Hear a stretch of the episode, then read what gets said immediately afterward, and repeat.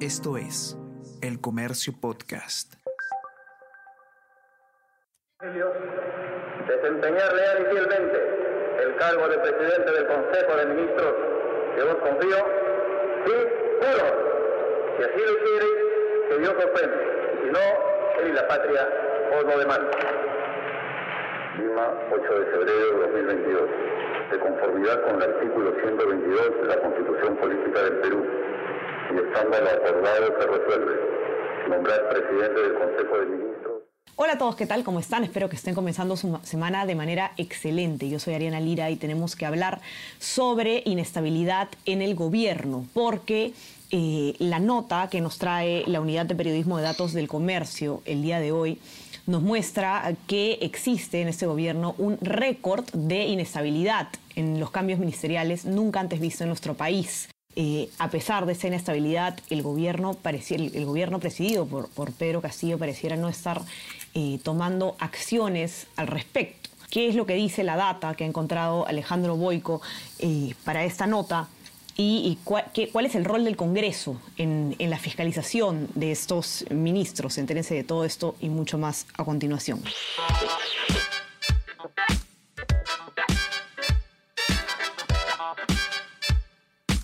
Esto es Tenemos que hablar con Ariana Lira.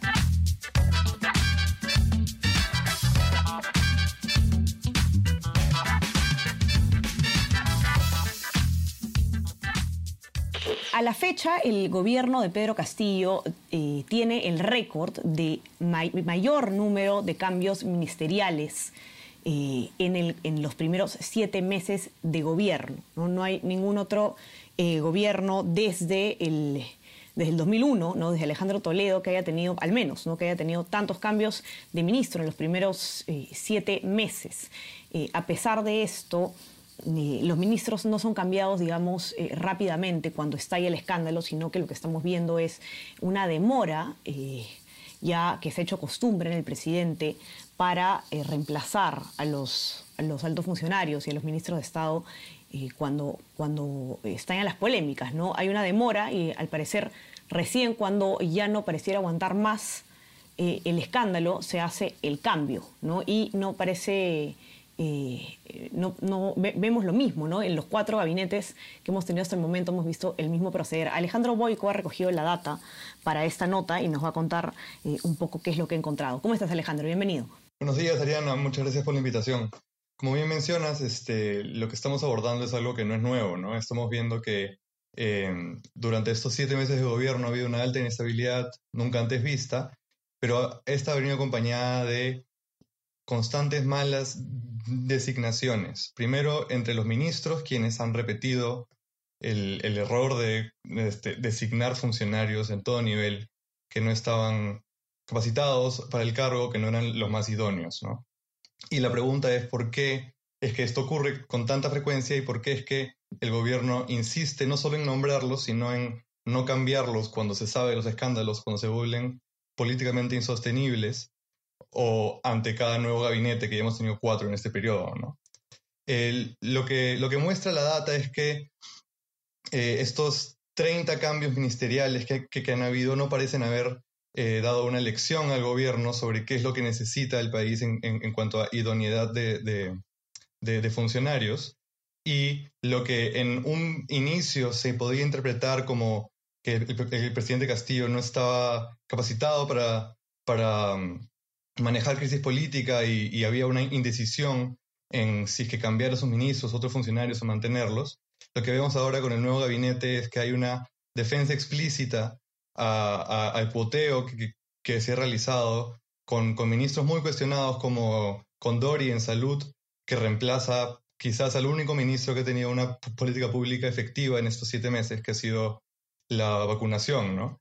Y Condori, con todos sus, cuestionamientos y las críticas que vienen desde la sociedad civil y desde la oposición en el Congreso, eh, se mantiene en el cargo con un espaldarazo público de Castillo que mencionó que ahora sí el país tiene un ministro de salud que conoce el pueblo, digamos. Ajá, claro, ¿no? Y, como, como dices, eh, no es solamente, digamos, la, designación de ministros cuestionados o de ministros que no tienen las credenciales, sino que lo que vemos es eh, cómo se deja ir a, los pocos ministros que, que, tenían quizás un perfil un poco más técnico, eh, que habían tenido un, desempeño, digamos, eh, aceptable de cierta forma, o bueno, con críticas como, como todos, pero que de cierta forma eh, tenían algo más de respaldo y, credenciales de todas maneras, ¿no?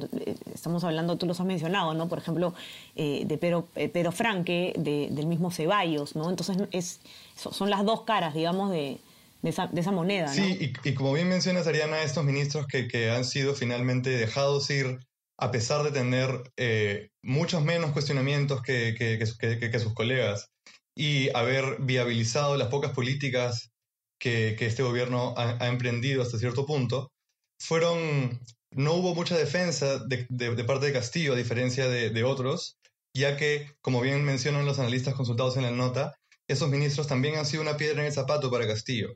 Eh, han defendido cierta institucionalidad en el Estado, han evitado hasta cierto punto un copamiento más grande de los cargos públicos por parte de, Perú Libre y sus allegados y han sido un fastidio al final para Pedro Castillo en, y para en general Perú Libre en sus objetivos, más allá de las políticas públicas que se han podido impulsar, ¿no?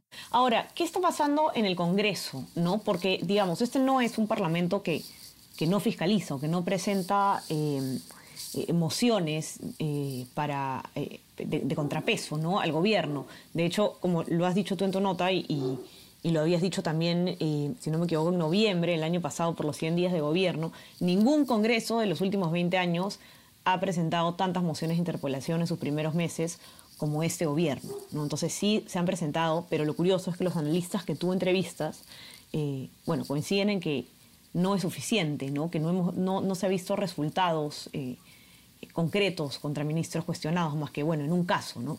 Tal cual. Y uno, una de, las preocupaciones que había antes de que empiece este, este gobierno era que quizás nos encontramos ante una oposición que podría utilizar sus, su, su control político de manera desmedida eh, y, y, podría ser incluso un problema, pero lo que vemos es que no están activando el control político y la fiscalización como deberían. ¿no? Los ministros designados eh, y las acciones del Ejecutivo merecerían más fiscalización. Y lo que está ocurriendo es que tenemos una oposición que ante cámaras eh, parece muy opositora, digamos, este, muy... Eh, que ladra mucho, pero detrás de cámaras tienen pactos con el gobierno, tienen intereses en común, lo cual evita que finalmente apliquen el control político que deberían. Las cifras muestran que efectivamente nunca se han presentado tantas mociones de interpelación o de censura en los primeros siete meses en, los gobiernos del pasado, pero estas mociones en la, gran mayoría de casos quedan solo en mociones presentadas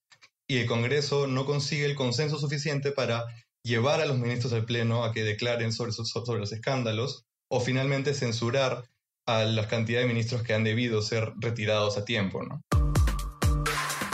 De lunes a viernes desde las 6 de la mañana, despierta y mantente informado escuchando el podcast de las 5 noticias más importantes del Perú y el mundo en la sección podcast del comercio.pe o a través de Spotify, Apple Podcast y Google Podcast.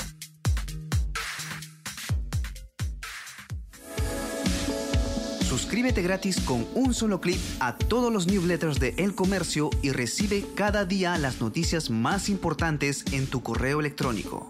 Mantente al día de los últimos sucesos de El Perú y el mundo con contenido exclusivo y elige los temas que quieres recibir, según tu interés. Encuentra una gran variedad de opciones en elcomercio.pe slash newsletters.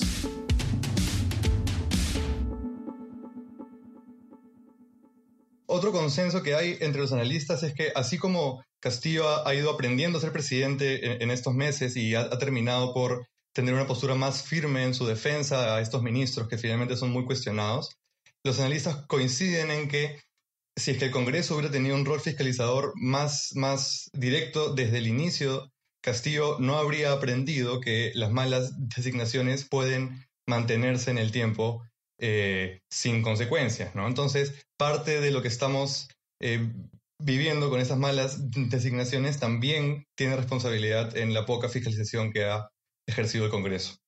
Para todos los que quieran leer la nota de Alejandro con detalle, poder mirar de cerca la data, la pueden encontrar, ya saben, en nuestra versión web, los que tienen eh, nuestra versión web, todos ustedes, en el comercio.p, también en nuestra eh, versión impresa, para los que tengan acceso y no se olviden de suscribirse a nuestras plataformas. Estamos en Spotify y en Apple Podcast para que puedan escuchar todos nuestros podcasts. No solamente tenemos que hablar. Y también no se olviden de suscribirse al WhatsApp El Comercio Te Informa para que puedan recibir lo mejor de nuestro contenido a lo largo del día. Que tengan una excelente semana. Alejandro, te mando un abrazo. Gracias por estar aquí. Muchas gracias, Ariana. Cuídense todos y ya estamos conversando el día miércoles. Chao, chao. Tenemos que hablar con Ariana Lira.